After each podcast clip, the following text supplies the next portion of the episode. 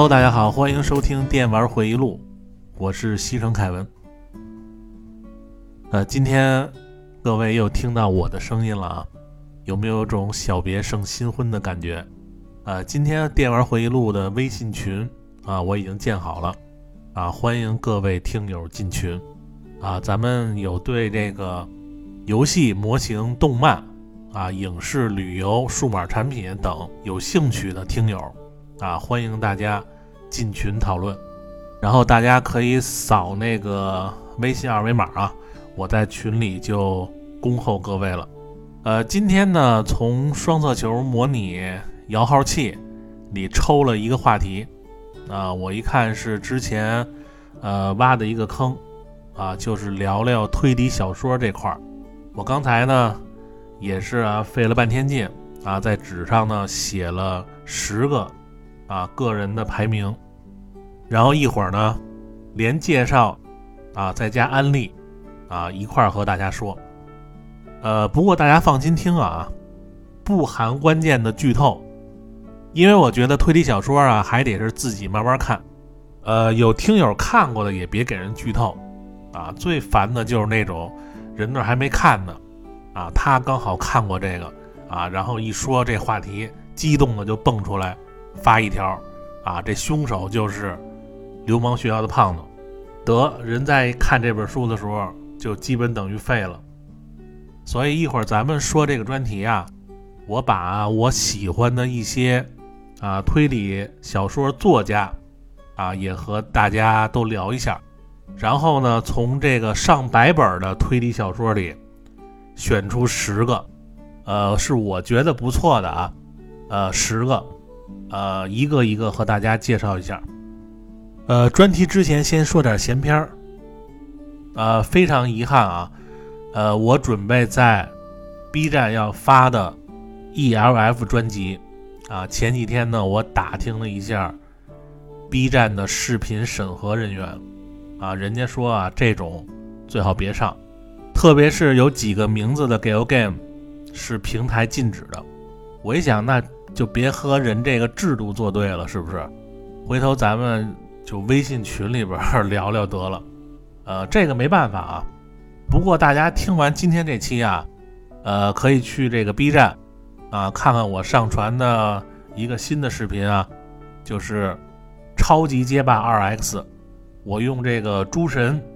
啊本田翻盘一个战队的一个老苏的视频。呃，欢迎大家看完了一键三连啊！然后咱们说说游戏啊，呃，因为最近只玩了一个游戏，就是《暗黑二重置版》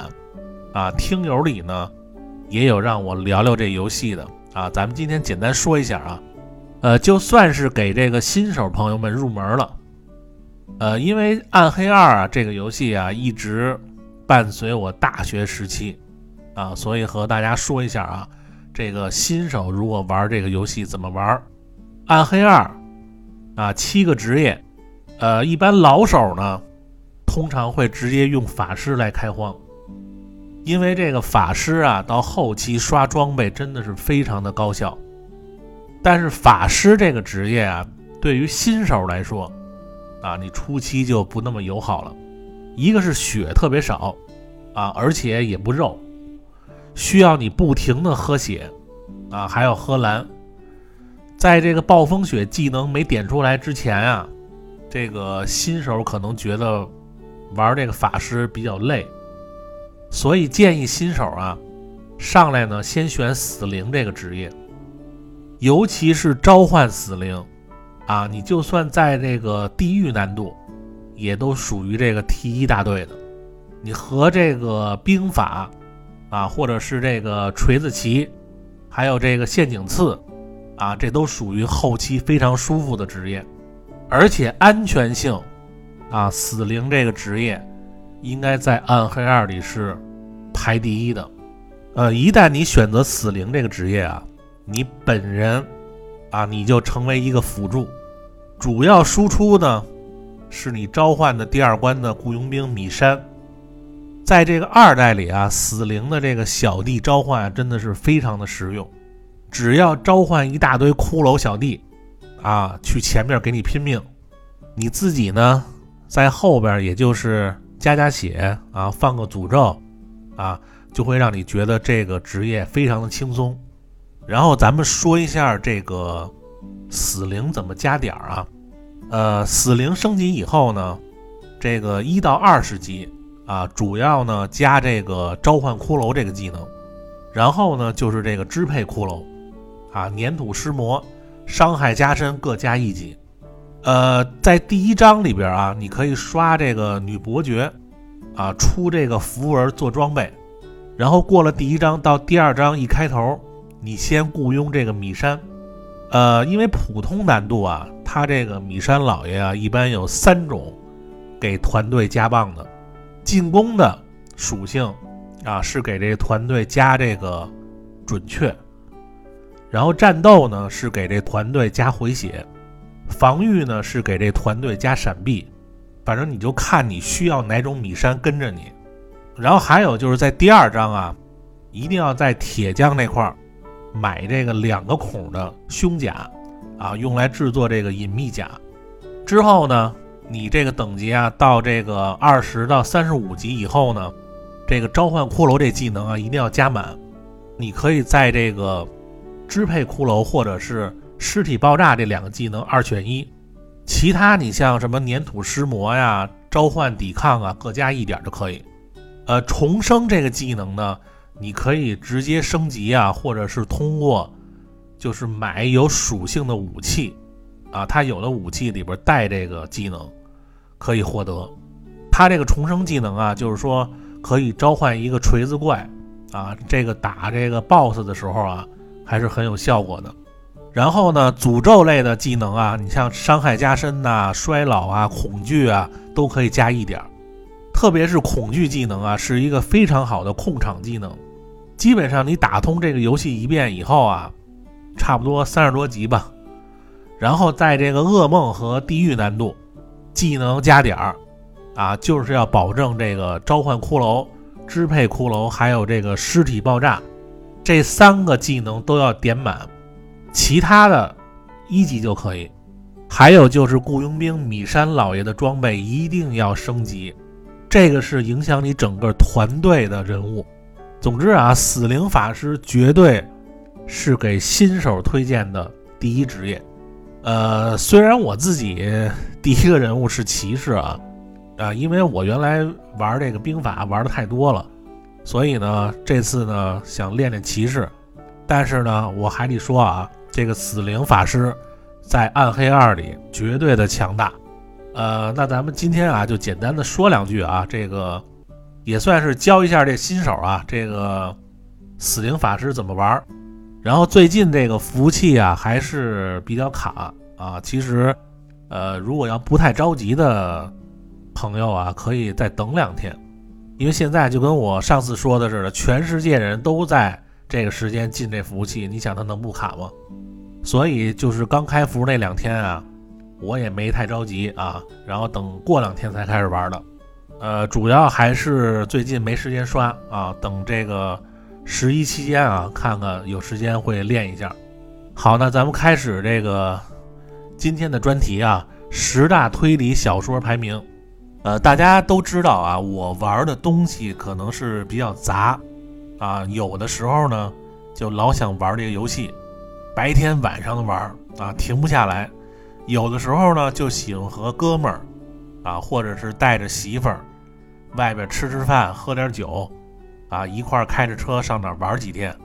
就那些日子啊，我都懒得碰这些游戏。还有的时候呢，就喜欢一个人安安静静的，啊，看会儿小说啊，看看漫画啊，或者是坐高达，涂个战锤什么的。这不前几天吗？这个节前的工作比较多啊，那天累的我，我说歇一天，啊，之前呢买的好几盒这个 RG 的高达，啊，就每天我看着这封面，我都有想做的冲动。正好那天天气不错，下午呢我晒着太阳，啊，这 iPad 放一个片儿，我把我那个媳妇儿那装满零食的小餐车，啊也拉过来了，然后我就说啊，做会儿这模型调节一下。一般我做模型的时候啊，必须旁边要放一个很长的电视剧，就这个电视剧啊，必须满足几个条件，一个呢就是特别喜欢看，啊，过一段时间再看也不腻；还有一个呢就是情节什么的呀，你基本上都知道，就是你不用老盯着，啊，就时不时的扫一眼。所以呢，我就找出一个经常啊，就是做模型看的一个片儿，就是香港的这个陶大宇、郭可盈、古天乐演的《刑事侦缉档案》。呃，这个片儿呢，一共是四部，啊，就是每一部啊，这集数特别多，我差不多都快看了不下二十遍了。但是每隔半年啊，就是再看还是觉得很好看，啊，特别适合做模型的时候看。呃，然后为什么选择这个 RG 高达呢？因为我觉得 RG 的机体啊，现在设计的都比较细致，啊，这细节做的特别不错，而且 RG 呢，你不像 MG 和 PG。啊，做一个时长太久，R G 一般呢，你像我比较慢啊，一般差不多四五次也能出来了。然后武器和关节呢，我一般都是手涂一下金属漆什么的啊，提升一下质感。呃，我觉得啊，你很长时间不做模型，突然一做，啊，就这感觉特别好。主要是啊，就是说就这种慢生活呀，就这种感觉就特别的惬意。然后看书也是，呃，我比较喜欢看书的时间啊，一个就是下午，阳光非常充足的时候，拿好几个靠枕啊，非常舒服的靠在这个床背上看书，然后卧室的阳光呢还时不时的照着你，啊，就那个状态啊是最舒服的，而且你看半小时左右啊，就会特别想睡觉，看书看到睡觉的那个觉，通常睡眠质量都是非常高的。不知道大家发现没有啊？一般没人打扰，都是睡饱了才醒。呃，你比如说啊，你要睡觉之前啊，你听这个喜马拉雅一个非常知名的节目啊，叫《电玩回忆录》啊，那你要听那个你就睡不着了，对不对？一听听三个小时，越来越精神。呃，那你今天这个睡眠质量肯定就不行，是不是？还有一个看书时间呢，就是晚上九十点钟，呃，外面比较安静。啊，精神状态呢也不是特别累，就这两个时间是我特别喜欢看书的时间。一般我看书啊，这个文字书里呢，一般啊就看这个小说类的。啊，我最爱看的肯定就是推理小说了。呃，名著呢，其实我也看过不少，但是说实话啊，如果这些书不是顶着一个名著的头衔儿，我真心是看不下去。你比如说啊。这个《百年孤独》啊，类似这种书啊，我前前后后看了有六七遍，才完整的把这本书看完。有很多人都说啊，这本书这人名太烦啊，就从那个什么何塞、阿尔卡迪奥、布恩迪亚开始，就后边各种的阿尔卡迪奥。其实我觉得啊，人名分辨不清这点啊，还能接受。啊，因为我当时呢是找了一张《百年孤独》他们家族的家谱来对照着看，这人物就一点不乱了。看不下去的原因主要就是这个马尔克斯大爷，啊，他这种叙事的手法，虽然说啊这个后期的情节内容越来越紧凑，但是它里边所谓那些悬念，其实好多你都能猜到。反而我觉得后边越来越没意思，啊，前面写的还行，呃，除此之外呢，你像其他名著啊，就是稍微正常一点的，呃，反正也都看，但是兴趣就始终提不起来，也可能是我这文学修养等级太低啊。还有一种呢，就是村上春树的书，啊，我也是看不下去，就这种闷骚型的作家啊，这这书里边。到处都是这种朦胧的迷雾状，令人费解的逻辑，还有那些装逼的性启蒙的片段，啊，都是让我比较厌烦的。说白了就是不会好好说话。这种作家，还有一种呢，就是这个唐家三少的书，我也是看不下去。就他这个玄幻类的啊，然后他描写这情节啊，就是你当时看完以后。你之后记不住，对吧？你像这个什么金庸写的，或者是你说像这个《鬼吹灯》，看完以后对这个片段印象特别深刻。当然，我说我看不下去啊，这个不代表这几位写的不是好的作品，只能说我这个品味和这个文学修养没到他们那层次。呃，还有一些呢，就是这风格呀，不是我感兴趣的而已啊。你要喜欢这个阿村啊，或者是这个三少的这个听友别喷啊，这个我只说我自己的看法。呃，然后我喜欢看的呢，其实啊只有推理小说。呃，每次看完一本好的推理小说，啊，我就能感觉出啊这个作者在构建整个轨迹中。啊，所铺垫的种种细节，呃，因为我是一个特别喜欢看细节的人，所以推理小说呢，那肯定就是我买书的首选。然后上次我也说了啊，啊，每次什么某当啊，什么某猫啊，上面有活动的时候，然后我都会买一箱推理小说。然后这个推理小说呢，一般啊，我主要看的啊是以下这些作者。不是说所有推理小说我都看啊，你比如像英国的阿加莎，啊，柯南道尔，你像美国的爱伦坡，啊，劳伦斯布洛克，然后日本的呢就比较多了啊，日系的推理小说我是比较钟爱，呃，你像江户川乱步啊，宫部美雪呀，呃，松本清张，森村诚一，连城三季彦，啊，还有就是一坂幸太郎。啊，岛田庄司、灵石行人、东野圭吾，啊，大山诚一郎，呃，近几年呢比较好的作家啊，你像什么乙一呀、世川悠人啊，还有这个金村昌宏，啊，这些作家的书，然后我从他们这帮作者写的书里边啊，挑出十本，我认为最好的十本推理小说，呃，就是说啊，在我读这些书的时候。不管是设计的轨迹也好，还是这个小说的叙事手法，都让我看完以后印象特别深刻。啊，咱们这些书来一个排名。然后呢，咱们聊这个排名之前呢，咱们先聊一下啊，推理小说的种类。啊，你要问怎么这里还有种类啊？其实它这个推理小说啊，它这个派系啊，分为几个派系，其中一个呢叫本格派。啊，还有呢，叫变革派，还有呢，叫硬汉派，还有一个叫社会派。呃，其实这些派系啊，它都说的是推理小说核心的内容，这些都可以叫推理小说或者是侦探小说。只不过呢，在日本啊，把这个核心分得很细。呃，咱们先说这个本格派啊，呃，好多人就不明白这个本格派到底是什么意思。啊，反正按我的理解啊，这个本格派的小说，啊，一般呢是主要描写这个案件里设计的轨迹，以及他的作案手法，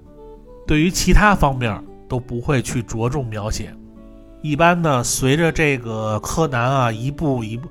呃，不是柯南啊，随着这个侦探啊一步一步的查明真相，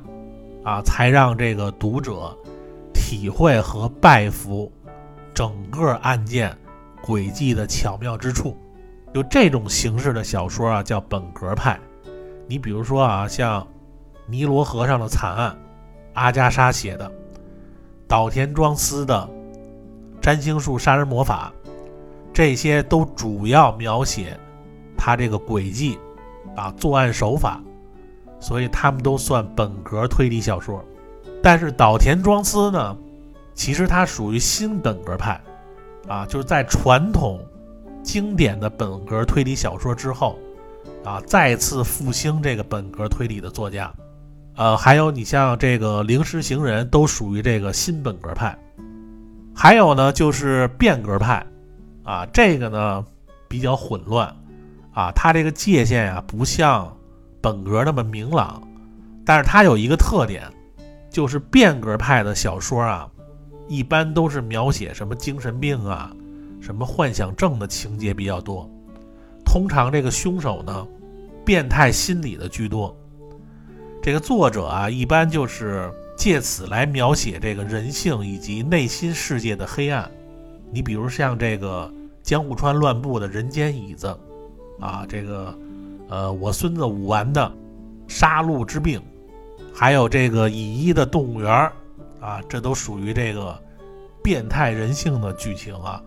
非常的猎奇。其实我觉得还不如叫变态派啊更直接一点儿，啊，这些呢就都是算这个变革派。好多听友啊和我说过啊，之前呢就是很多比较难理解的东西啊，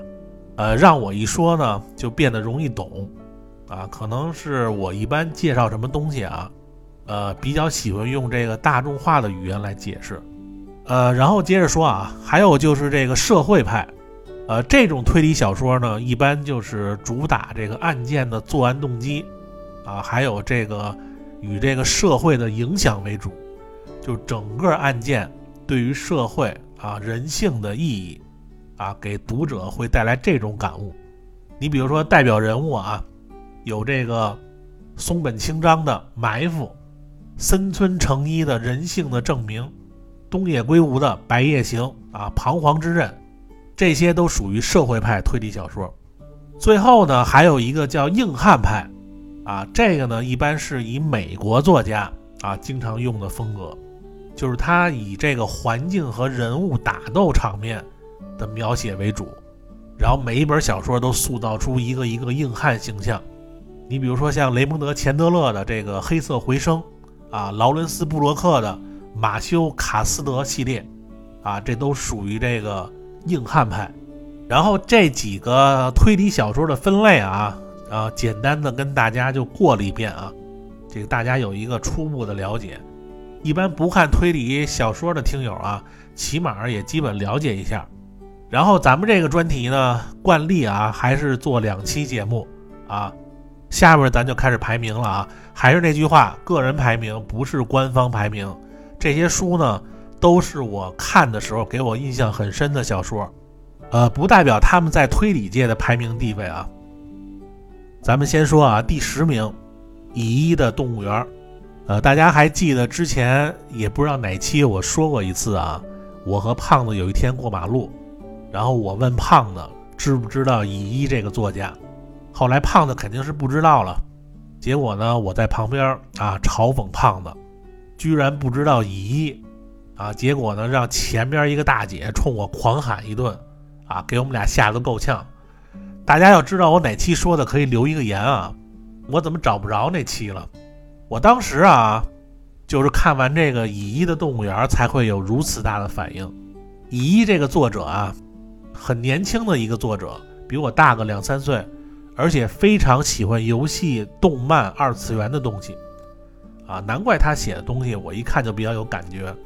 呃，就他写的书啊，经常用那些非常平静的句子，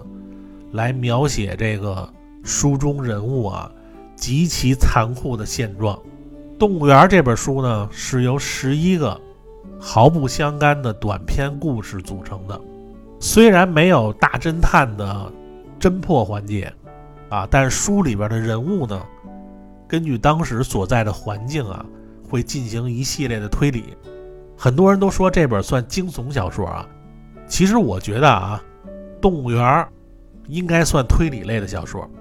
你比如说书里边啊，七个房间的故事。啊，描写的就非常有画面感。呃，咱们简单说一下剧情啊。呃，所有排名的书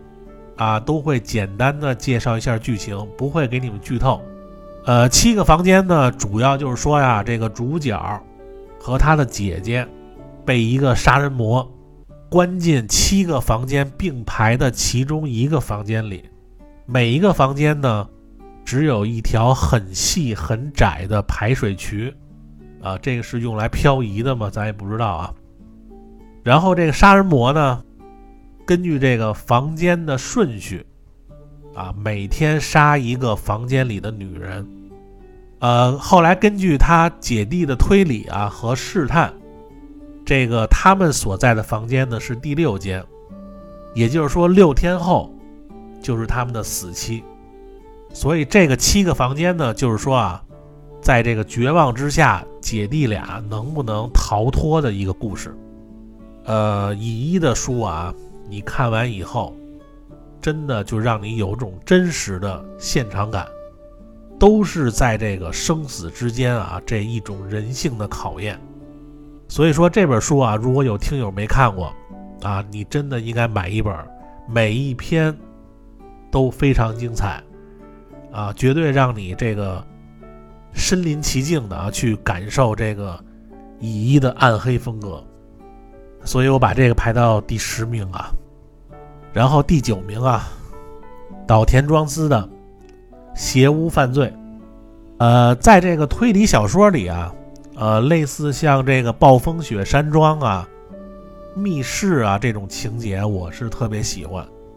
你看我为什么喜欢看金田一啊？我觉得金田一比柯南啊，就是好多案件都属于这个一帮人啊，各个职业都有，在一个孤岛啊或者深山里啊，一个洋馆发生的事件。呃，岛田庄司的邪屋犯罪呢，就属于这种暴风雪山庄的模式。然后这个故事呢，主要说的是啊，这个邪屋本名呢叫刘冰馆，啊，位于日本的北海道。刘冰馆呢是由一所大的西洋馆和一个玻璃塔组成的。然后这个邪屋的主人呢，邀请了几个不同职业的客人，然后让他们在这个馆里啊解开他的谜题。就可以迎娶他的女儿继承遗产，结果呢，和其他事件一样啊，死了很多人。这个情节虽然谈不上奇特，但是整个这个溜冰馆的设计啊，你就可以看出啊，岛田庄司不仅利用整个斜屋的设计来制造轨迹。啊，就利用物理和自然的原理啊，让这个轨迹变得不可思议，然后到最后解谜的时候，给人一种吃了春药的感觉，就让你兴奋不已。尤其是作者在最后啊，这书里边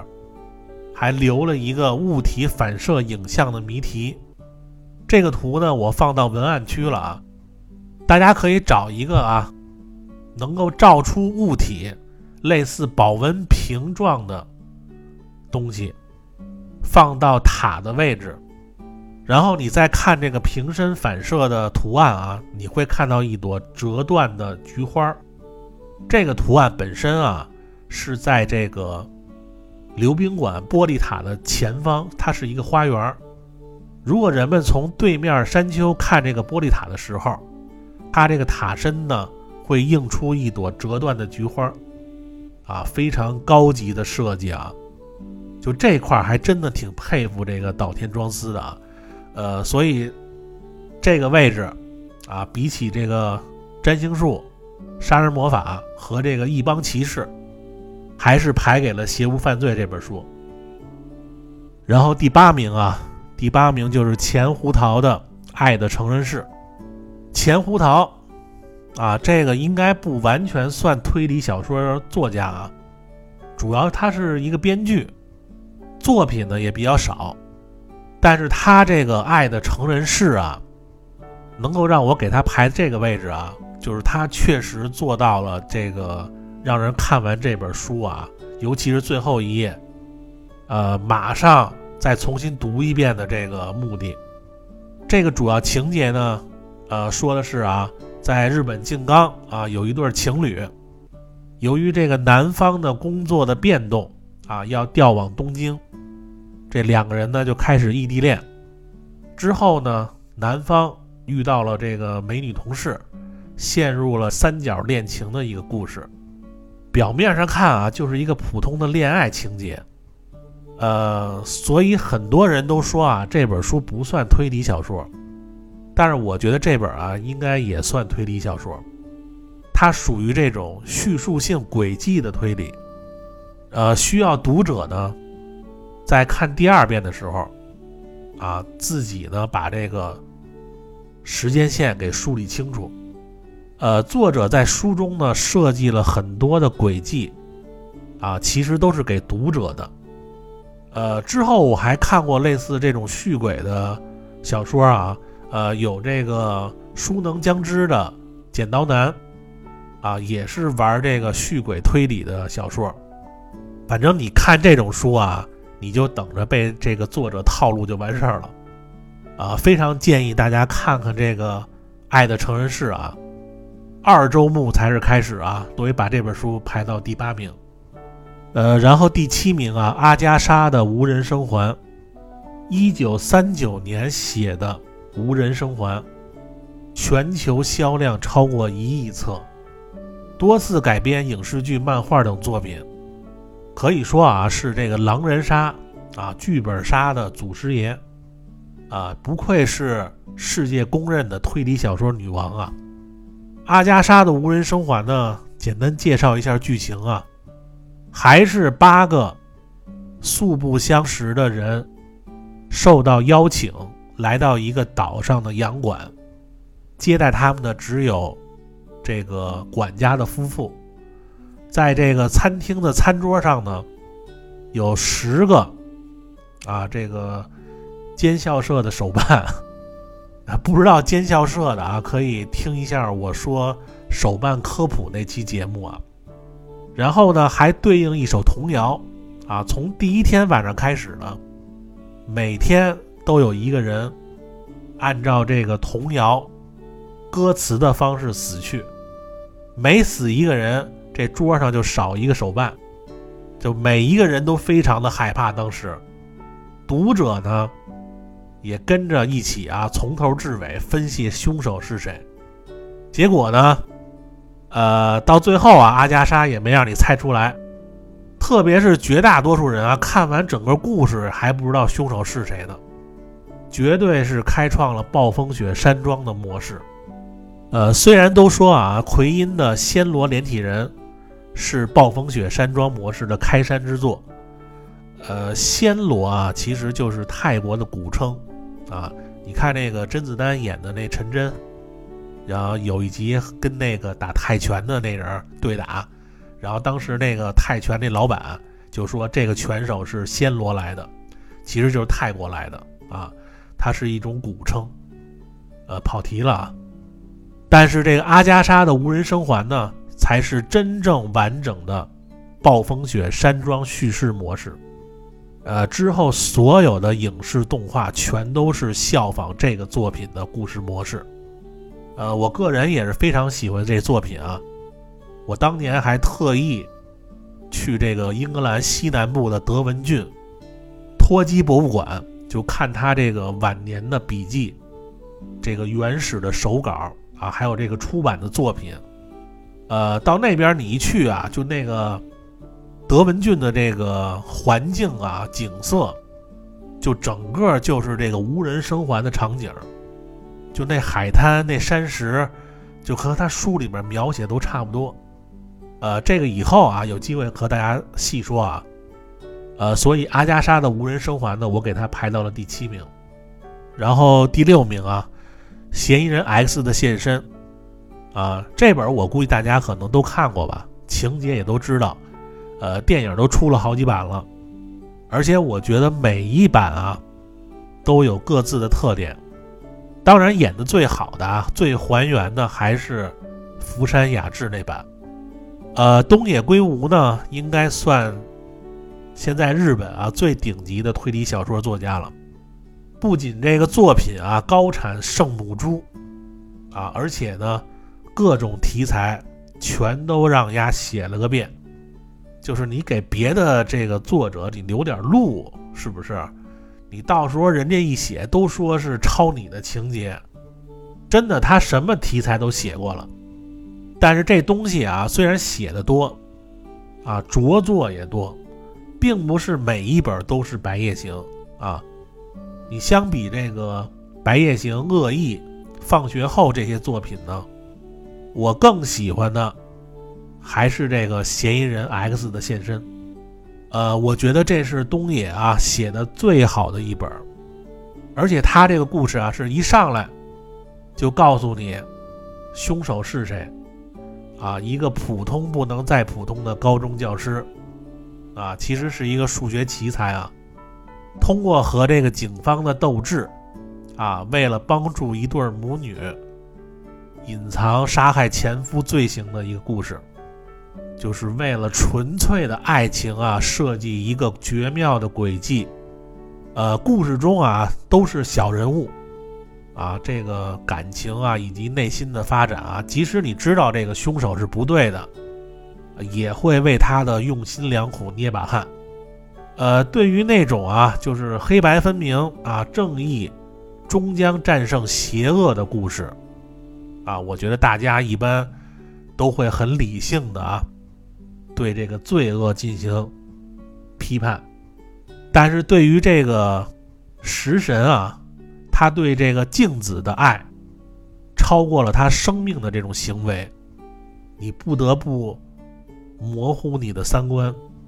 但是我觉得啊，这个故事啊，当你看了几遍以后啊，你会发现，最后这个镜子跑去自首的时候，这个食神呢，当场疯掉，就感觉他所有的努力全都白费。但是你如果站在镜子的立场啊，他其实呢是不能用后半生来偿还食神这份恩情的，毕竟他对食神啊不是那种爱情，食神做的越多啊，他的压力越大，越痛苦，所以他最后只能选择自首，只有自首他才能解脱，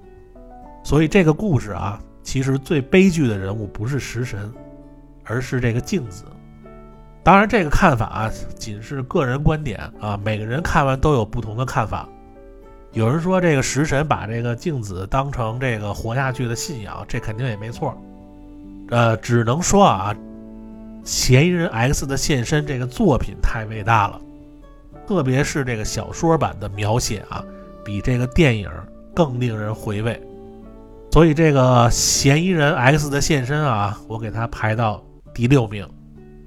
呃，然后今天这个时间啊也差不多了啊，咱们下期啊介绍另外这个五到一的小说，呃，大家听完这期节目呢，去这个 B 站啊看看我用这个诸神啊，诸神本田干这个苏联大壮的视频啊，对方也是一个战队的大佬，上次打的我都不会玩这个游戏了。正好那天我给他逮着了。看完视频，大家如果有想聊的话啊，可以加群啊，电玩回忆录微信群。好，那这期节目先到这儿啊，大家听完了别忘点击订阅关注，点订阅才有更新提醒。OK，那咱们下期再见，拜拜。